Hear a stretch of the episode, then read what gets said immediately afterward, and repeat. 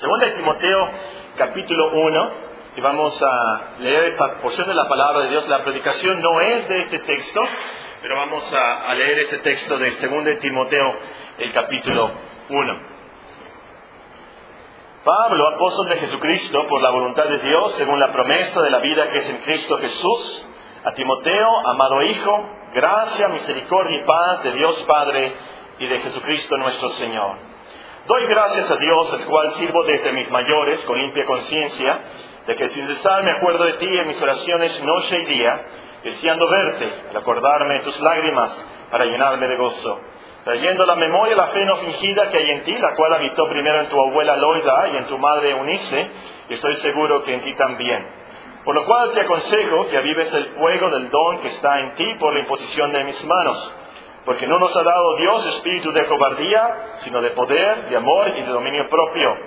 Por tanto, no te avergüences de dar testimonio de nuestro Señor, ni de mí, preso suyo, sino participa de las aflicciones por el Evangelio según el poder de Dios, quien nos salvó y llamó con llamamiento santo, no conforme a nuestras obras, sino según el propósito suyo y la gracia que nos fue dada en Cristo Jesús antes de los tiempos de los siglos pero que ahora ha sido manifestada por la aparición de nuestro Salvador Jesucristo, el cual quitó la muerte y sacó a luz la vida y la inmortalidad por el Evangelio, el cual yo fui constituido predicador, apóstol y maestro de los gentiles. Por lo cual asimismo padezco esto, pero no me avergüenzo, porque yo sé a quien he creído y estoy seguro que es poderoso para guardar mi depósito para aquel día. Retén la forma de las sanas palabras que de mí oíste, en la fe y amor que es en Cristo Jesús. Guarda el buen depósito por el Espíritu Santo que mora en nosotros. Ya sabes esto, que me abandonaron todos los que están en Asia, los cuales son Figelo y Hermogenes. Tenga el Señor misericordia en la casa de Nisíforo, porque muchas veces me confortó y no se avergonzó de mis cadenas, sino que cuando estuvo en Roma me buscó solícitamente y me halló. Concédale el Señor que haya misericordia acerca del Señor en aquel día, y cuánto nos ayudó en Efeso Tú lo sabes mejor. Esta tarde volvemos a nuestros estudios de Filipenses capítulo 1, el versículo 29. Filipenses capítulo 1 y el versículo 29. Ya habíamos estudiado ese texto, pero volvimos para anotar ciertos puntos que mencionamos demasiado rápido en este sermón. Filipenses capítulo 1 y el versículo 29 nos dice, porque a vosotros os es concedido, a causa de Cristo, no solo que creáis en Él, sino también que padezcáis por Él. Repasemos lo que hemos visto para los que no han estado con nosotros. Los versículos anteriores a este texto, el apóstol San Pablo les dice a los filipenses que no tengan miedo, que no se amedrenten, que no tengan temor. Eh, las personas que los están maltratando, los están persiguiendo, está causando tribulación, les dice, es evidencia de que ellos no son cristianos, que ellos están en el camino de perdición. Pero si ustedes son atribulados, si ustedes, ustedes están sufriendo como cristianos, eso es evidencia, eso es prueba de salvación. Y en nuestro texto les explica que esto es así porque a vosotros os es concedido a causa de Cristo no solo que creáis en Él, sino también que padezcáis por Él. Ahora, ¿a quién le dice esto? ¿Quiénes son estos vosotros? Todos vosotros no son Timoteo y Silas y Apolos, algunos cristianos súper espirituales, pero son todos los filipenses que habían creído en el Evangelio de Dios. La frase clave de este texto es que Dios concede, porque a vosotros os es concedido. Dios es el que concede a causa de Cristo. Y la palabra concede es muy interesante, es una palabra que quiere decir que se nos da por gracia que se nos da por misericordia. Entonces aquí vemos claramente que por misericordia, por la gracia de Dios, se nos concede el creer. Y el sufrir también es un favor de Dios. Nosotros no merecíamos la fe. De hecho, no merecíamos más que el infierno por nuestros pecados, por lo que hemos pecado contra Dios. No merecíamos más que el castigo eterno. Pero ¿por qué nos concede Dios el creer? ¿Por qué nos concede Dios estas cosas para que lleguemos a gloria? Nos dice el versículo que es a causa de Cristo. Si Dios nos concede algo, es por Cristo, lo que Él sufrió por nosotros en la cruz, lo que Él vivió, que Él resucitó y que Él intercede por nosotros.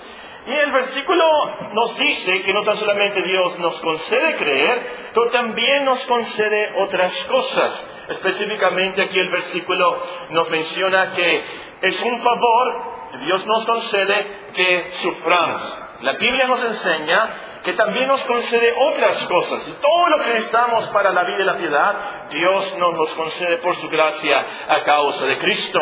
En el primer sermón enlistamos algunas de esas cosas que Dios nos concede. Esta es la lista que estamos en esta tarde estudiando. Ya notamos en esta mañana de Eclesiastés 8 que Dios nos concede los días que vivimos bajo el sol también en segundo lugar aprendimos de Hechos 11 que Dios nos concede el don del Espíritu Santo. En tercer lugar aprendimos de segundo Timoteo Dios que Dios nos concede el arrepentimiento.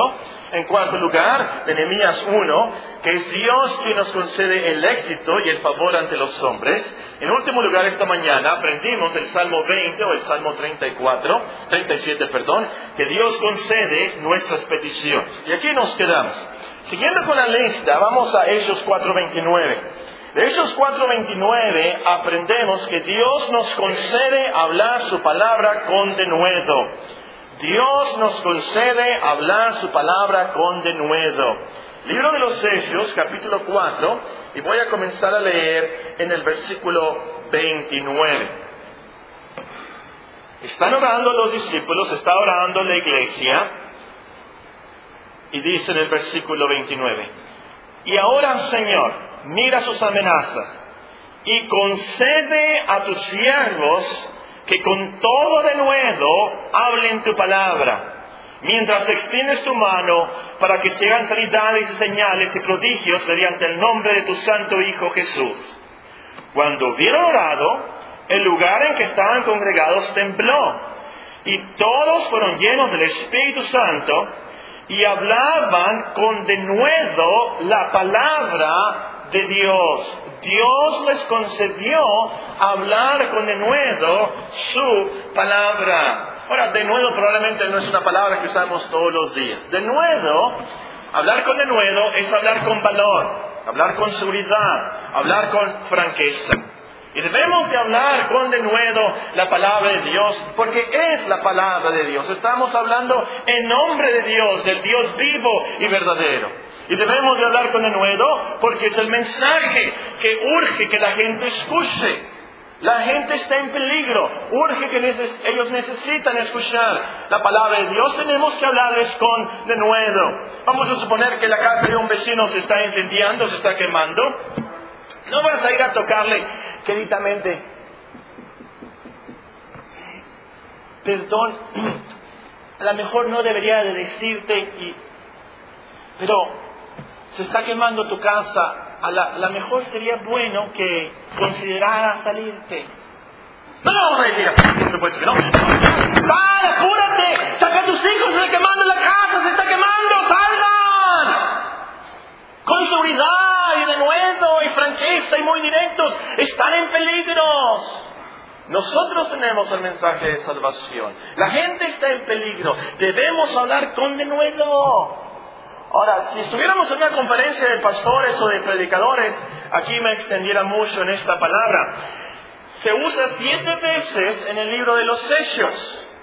Y es por esta palabra, por este tema, que creo yo que la gente se convenció de la verdad de la resurrección, se convenció de la verdad de la cristiandad. Los discípulos, los apóstoles, los cristianos estaban hablando con mucho de nuevo, con mucho valor, con mucha seguridad. ¿Por qué? Porque habían visto a Cristo y Cristo resucitado.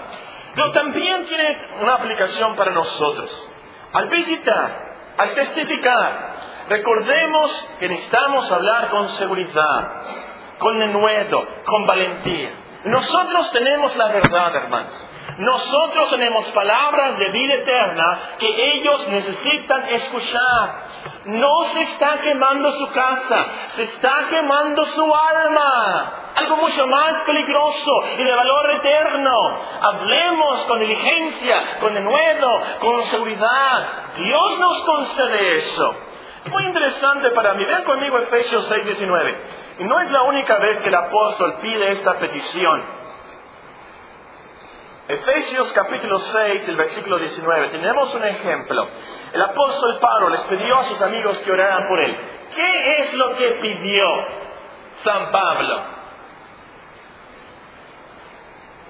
Nos dice la palabra, versículo 18 de Efesios 6 orando en todo tiempo con toda oración y súplica en el Espíritu, y velando en ello con toda perseverancia y súplica por todos los santos, y por mí, a fin de que al abrir mi boca me sea dada palabra para dar a conocer con denuedo el misterio del Evangelio por el cual soy embajador en cadenas, que con denuedo hable de él como debo de hablar.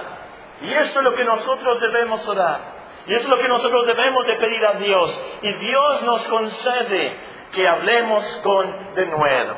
Muy bien, siguiendo con nuestra lista, en penúltimo lugar, vayamos a Apocalipsis 19. El último libro de la Biblia, Apocalipsis 19, versículo 6. Apocalipsis 19 y versículo 6. Aquí vemos otra cosa que Dios nos concede, y es algo muy práctico. Aquí me voy a extender algo. Apocalipsis 19 y el versículo 6. Y oí como la voz de una gran multitud, como el estruendo de muchas aguas y como la voz de grandes truenos que decía, Aleluya, porque el Señor nuestro Dios Todopoderoso reina. Gocémonos y alegrémonos y démosle gloria, porque han llegado las bodas del Cordero y su esposa se ha preparado. Y a ella se le ha que se le ha concedido. ¿Qué se le ha concedido? Que se vista de lino fino, limpio y resplandeciente. ¿Qué es eso? Porque el lino fino es las acciones justas de los santos. Entonces, Dios nos concede las buenas obras que debemos de hacer como cristianos. Lo primero que tenemos que hacer en este punto es aclarar qué es esto de buenas obras o acciones justas. ¿De qué se trata esto? Hay muchas personas que uno habla de buenas obras y se imagina ser misionero o visitar a los leprosos o cosas así. Las buenas obras a veces son excepcionales como es, pueden ser buenas obras esas, pero generalmente las buenas obras que Dios te pide son cosas que tú debes de hacer en tu vida diaria como anciano, como ciudadano, como esposo, como ama de casa, como empleado, como estudiante, como niño. Esencialmente, las buenas obras son opuestas a las malas obras que tú hacías antes de ser cristiano. Lo opuesto a buenas obras, lo contrario, lo antónimo es malas obras. Entonces, si antes robabas, ¿Qué es lo que debería hacer ahora? Si antes robaba, la buena obra es ser generoso. Si antes decías malas palabras, la buena obra ahora es decir buenas palabras. Hablar la buena palabra del Evangelio.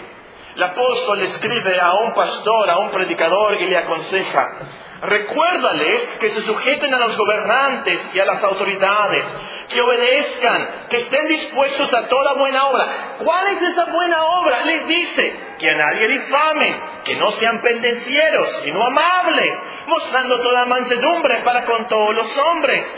Porque nosotros también éramos en otro tiempo, porque nosotros también éramos en otro tiempo insensatos rebeldes, extraviados, esclavos de concupiscencia, intelectos diversos, viviendo en malicia y envidia, aborrecibles y aborreciéndonos con nosotros. Tenemos que hacer lo contrario, le dice el apóstol Pablo. Y luego le da una lista en ese mismo libro de unas buenas obras tan realistas como que los ancianos sean sobrios, que no sean borrachos, que sean serios, prudentes, sanos en la fe, en el amor, en la paciencia, las ancianas, las hermanas mayores, que sean reverentes en su porte, no calumniadoras, no esclavas del vino, maestras del bien, que enseñen a las mujeres jóvenes a amar a sus maridos y a sus hijos, a ser prudentes, castas, cuidadosas de su casa, buenas, sujetas a sus maridos, para que la palabra de Dios no sea blasfemada. Exhorta a sí mismo a los jóvenes a que sean prudentes. Exhorta a los empleados que se sujeten a sus patrones, que agraden en todo, que no sean respondones, no defraudando, sino mostrándose fieles en todo. Eso se trata las buenas obras que Dios, Dios quiere que hagamos. Ahora, lo más importante, lo más importante en cuanto a las buenas obras es que las buenas obras de las cuales Dios se agrada ya están escritas en su palabra. Dios nos dice exactamente qué es lo que Él quiere, cómo le adoremos, cómo vivemos, cómo debemos de vivir. Nos da los diez mandamientos y nos da los mandamientos en las Sagradas Escrituras para que sepamos cuáles son las buenas obras que Él quiere. Y nos dice exactamente y claramente y muy directamente. A mí me encanta leer Levítico capítulo 11. Tan directo hay Levítico capítulo 11. No seas un chismoso, dice. No andarás chismeando. No le pondrás tropiezo al ciego. Y nos dice exactamente qué es lo que Dios quiere de nosotros. A través de la Biblia nos encontramos con esos mandamientos, las buenas obras que le agradan y le honran. Y Él quiere entonces buenas obras de los cristianos. ¿Para qué? Para que los hombres vean nuestras buenas obras y le glorifiquen. De eso se trata, hermanos. No para ser salvos, no somos salvos por buenas obras, pero porque somos salvos, producimos, damos el fruto de buenas obras. El cristiano por naturaleza, por agradecimiento, hace y provoca y hace buenas obras. Muy bien, habiendo escuchado eso, escuchen muy bien, aquí voy a ser un poquito directo y voy a pisotear algunos callos. ¿Puedes tú llegar al cielo sin saber cómo usar el Internet? Tú puedes llegar al cielo sin saber cómo sacar raíces cuadradas. Tú puedes llegar al cielo sin saber cómo jugar fútbol americano. El otro día me preguntó uno de mis hijos, ¿le entiendes al fútbol americano? Sí, le Bueno, ¿qué se trata? A la hora de la hora, hay muchas cosas que no tenemos que saber, no son importantes. Pero no vamos a llegar al cielo sin buenas obras. Imposible. La fe sin las obras está muerta, muerta. Dios no te va a recibir en gloria si tú hiciste una decisión y seguiste viviendo como los demás mundanos. Dios no te va a recibir en gloria si te estás vistiendo como los mundanos de la misma manera, viendo las mismas películas, escuchando la misma música, con los mismos tonos en el celular que los mundanos, con las mismas actitudes envidiosas, carnales y materialistas. Es imposible, imposible. ¿Por qué? Porque cuando Dios nos salva, nos hace nuevas criaturas, nos transforma a la imagen de su Hijo, nos concede el Espíritu Santo, nos concede el arrepentimiento, nos concede los dones, nos concede las virtudes y nos concede las buenas obras. ¿Sí o no? Es lo que vimos en esta mañana y sigue la lógica. Por supuesto. Entonces, esto de las buenas obras no es algo nada más para los supercristianos, es para todos los cristianos. Todos los cristianos debemos y podemos hacer buenas obras. No es como si la voluntad de Dios fuera algo místico y nebuloso, difícil de hacer y de entender. No, no, no, no, no, no. Dios quiere que hagamos buenas obras. ¿Y saben cuál es lo más maravilloso de esto? Esto es lo que te debe de calmar aquí. Es una gran bendición la salvación de Dios. Porque Él mismo prepara las buenas obras que tú vas a hacer. Dios mismo prepara de antemano toda tu vida como cristiano. En su providencia, Él prepara todas las cosas para que tengamos la disposición, las virtudes y las oportunidades para hacer buenas obras. En las palabras de nuestro texto, Dios nos concede las buenas obras a causa de Cristo. El apóstol escribe, ustedes conocen estos versículos, porque somos hechura suya, creados en Cristo Jesús para buenas obras, las cuales Dios preparó de antemano para que anduviésemos en ella. Entonces, entonces, nuestras buenas obras están aseguradas. Dios nos las concede. Dios nos cambia poco a poco, Dios nos guía, Dios nos ayuda y Dios nos anima para que las hagamos, nos provoca, nos empuja y nos lleva a hacerlas. Esto es algo seguro. Ahora, la mejor alguien inteligente está pensando, ah, sí, así es. entonces, pues nada más espero, me quedo sentado en mi poltrona y que me caiga ese rayo de ánimo. Yo no tengo la motivación, bueno, si es de Dios y es algo que Dios nos concede y eso es lo que es cierto lo que estás diciendo, pues yo me voy a sentar a esperar. No, no, no, no, no, no, no, no. No significa que nos vamos a quedar sentados esperando que la oportunidad de las buenas obras toque. No, no, no, no, no, no. Busquen en sus Biblias, por favor, Filipenses, capítulo 2 y versículo 12. Ahora, les voy a decir algo muy profundo, escuchen bien. Filipenses 2.12 es el versículo antes de Filipenses 2.13. Apunten eso. Lo más profundo que escucharon en todo el día. Filipenses 2.12 viene antes de Filipenses 2.13. Les voy a leer, leer Filipenses 2.13 para que vean por qué estoy diciendo eso. Filipenses 2.13 dice, porque Dios es el que en vosotros produce así el querer como el hacer por su buena voluntad. Amén, hermano. Dios hace la obra. Sí, pero primero el apóstol había dicho en el versículo 12, por tanto, amados míos, como siempre habéis obedecido, no como en mi presencia solamente, sino mucho más ahora en mi ausencia, ocupaos, la palabra ahí literalmente trabajar, esfuércense hasta sudar, ocupaos en vuestra salvación con temor y temblor. Nosotros somos responsables de estar despiertos, activos, nosotros somos responsables de trabajar, sudar, orar, leer, meditar, disciplinarnos, ocuparnos de ser salvos y ser santos. Dios no hace la obra, nosotros hacemos las obras. Pero obramos motivados porque Dios nos ha prometido que Él obra en nosotros. Ahí están los dos versículos, los dos textos. Entonces, hermanos, y aquí está la consolación.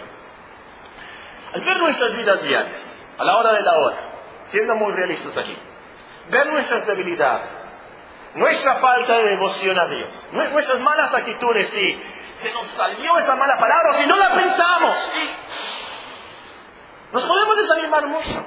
Llevamos años en la cristiandad. ojalá que nos entristezcamos.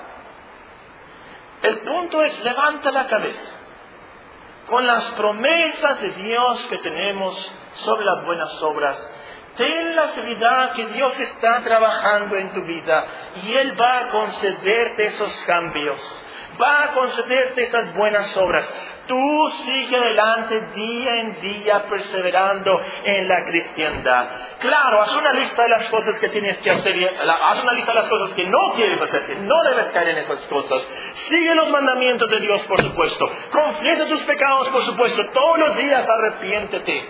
Pero esfuérzate mucho y ora con mucha confianza y con mucha fe, sabiendo que al final te va a cumplir la promesa Tú te vas a presentar delante de Dios con lino fino, limpio y resplandeciente, porque el lino es las acciones justas que Dios te concederá a ti a causa de Cristo. Esa es nuestra esperanza. Que Dios te va a transformar y te va a glorificar. Y al final tú vas a estar vestido con la justicia de Cristo y con obras que Él hizo en ti. Esa es la esperanza de cada cristiano. Muy bien, vamos a terminar la lista de las cosas que Dios nos concede. Hay otras, pero aquí nos limitamos. Vamos a 2 Timoteo capítulo 1 y versículo 16. 2 Timoteo capítulo 1 y el versículo 16.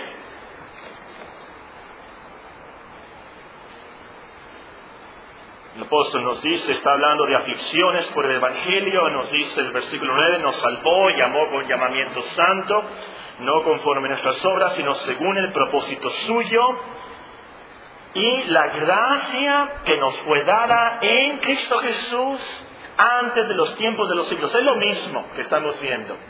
Y Él nos dice en el versículo 16, tenga el Señor misericordia de la casa de Onesíforo. ¿Así se dice? Porque muchas veces me confortó, no se avergonzó de mis cadenas, lo visitó en la prisión, le ayudó, esas buenas, buenas obras de Onesíforo. Sino cuando estuvo en Roma me buscó solícitamente y me halló concédale el Señor que haya misericordia cerca del Señor en aquel día. Más literalmente, concédale el Señor que haya misericordia de parte del Señor en aquel día. ¿Cuál es aquel día? El versículo 12 menciona en aquel día. Es el último día. misericordia. ¿Qué es misericordia? Misericordia es tener compasión, tener bondad para los que sufren miseria, los que están en necesidades, los que están en desgracias. Ahora, ¿cómo humanos sufrimos desgracias, sufrimos miserias, angustias, porque pecamos desde el nacimiento? Pecamos, somos débiles, vivimos en este mundo, el diablo ataca, por supuesto, que hay miseria. Y misericordia es entonces esa compasión que Dios siente, es esa bondad, ese amor para los que están en miseria. Ahora, esta misericordia, es muy importante este punto, la misericordia de Dios es activa, es dinámica, hace algo. Puede ser que ustedes vean en un periódico una fotografía de unos niños en África con mucha hambre. Y, los ves y, te sientes, sientes misericordia. Pero no tienes el dinero, no tienes los aviones para ir a África y resolverles este problema. Tienes misericordia, ves el periódico, pasa el día, ves otras cosas y se te olvida. Pero la misericordia de Dios no es así. La misericordia de Dios es activa. La misericordia de Dios ayuda, levanta, perdona, transforma. Su misericordia es eficaz, es infinita, es poderosa. Fue por esa misericordia que Él dio a su Hijo para que fuera sacrificado por nuestros pecados. Es por esa misericordia activa que Él mandó a su Espíritu Santo para que nos regenerara y nos ayudara. Y esto lo hizo, como dice nuestro texto, a causa de Cristo. O por, como dice en Timoteo, por la gracia que nos fue dada en Cristo Jesús antes de los tiempos de los siglos. Entonces, hermanos, qué gran misericordia, como dice el libro. Qué gran misericordia. Nosotros éramos pecadores, enemigos de Dios, rebeldes, flojos. Pero Cristo vivió y murió y resucitó por nosotros, intercedió por nosotros y entonces Dios tiene misericordia de nosotros. Otra cosa que aprendemos de nuestro texto es que necesitamos la misericordia de Dios desde, el primer día hasta el último día de nuestras vidas. Concédale el Señor que haya misericordia cerca del Señor en aquel día. Todos los días necesitamos la misericordia del Señor. Todos los días pecamos, todos los días le fallamos a Dios. Nadie llega a la perfección en esta vida. Todos necesitan de la misericordia de Dios todos los días. Si no estuviéramos bajo la misericordia de Dios un solo día, ya desde cuando hubiéramos sido consumidos, nos dice Jeremías. Gracias a Dios entonces que sus misericordias son nuevas cada mañana. Él nos concede misericordia desde el principio hasta el final. Por eso que el salmista no se cansa de cantar y de repetir, porque para siempre es su misericordia. Alabada al Señor, porque para siempre es su misericordia. Entonces, una vez más, cristiano, ¿tú qué te desanimas tanto, tanto que te hace falta? Te hace falta mucha devoción, te hace falta muchas buenas obras, hay muchos pecados que te asedian, tienes muchos problemas, tienes muchas dudas, a veces llegas a dudar de Dios. Tanta incredulidad que tienes. Escuché hace unas dos, tres semanas de un pastor. Me dijo un amigo, está dudando hasta de Dios. Un pastor si los pastores llegamos a tener tales tentaciones, ¿cuánto más las ovejas? Hermanos, cuando llegamos a esos puntos y nos sentimos tan mal, acuérdate que Dios nos concede misericordia todos los días. desde el primero hasta el último de nuestras vidas. Acuérdate que en esa misericordia Él nos perdona las dudas, Él nos perdona nuestra incredulidad, Él nos perdona los pecados más horribles y Él nos ayuda, nos levanta, nos ayuda a perseverar. Y no temas entonces de no llegar al cielo como cristiano. Tú persevera, no temas al último día. Él tendrá misericordia de ti a causa de Cristo. Y ese día entonces vas a cantar con esta multitud, vas a emocionarte y vas a cantar muy alegre con todo tu corazón y con todas tus fuerzas. Aleluya, porque el Señor, nuestro Dios Todopoderoso, reina. El Cordero que fue inmolado es digno de tomar el poder, las riquezas, la sabiduría, la fortaleza, la honra, la gloria y la alabanza. Al que está sentado en el trono y al Cordero sea la alabanza, la honra, la gloria y el poder por los siglos de los siglos. Amén. ¿Por qué? Porque vas a llegar al final y vas a reconocer, estás ahí por la pura misericordia de Dios y que Él te concedió en Cristo todo lo que tú necesitaste a través de toda la vida. La gloria va a ser de Él nada más. Vamos a orar para despedirnos, hermanos. Porque a vosotros os es concedido a causa de Cristo no solo que creáis en Él, sino también que padezcáis por Él. Gracias Señor por esta gran promesa. Gracias Señor por Cristo, nuestro Salvador, nuestro intercesor. Es por Él que estamos aquí, es por Él que estamos vivos, es por Él que vamos a perseverar. Te pedimos Señor que nos ayudes a bendecir su nombre, a ser agradecidos, a vivir agradándole a Él Pedimos por esta iglesia. Danos las buenas obras que necesitamos hacer. Ayúdanos, provócanos. Danos la disposición, el querer como el hacer por tu buena voluntad. Desde los niños hasta los más grandes. En esta semana, Señor, seamos hacedores de tu palabra. Anímanos con estas palabras. Calma nuestra conciencia. Sabemos, Señor, que hemos fallado mucho, pero Cristo es nuestra esperanza. Esténos en tu paz, en tu amor. En Cristo Jesús. Amén.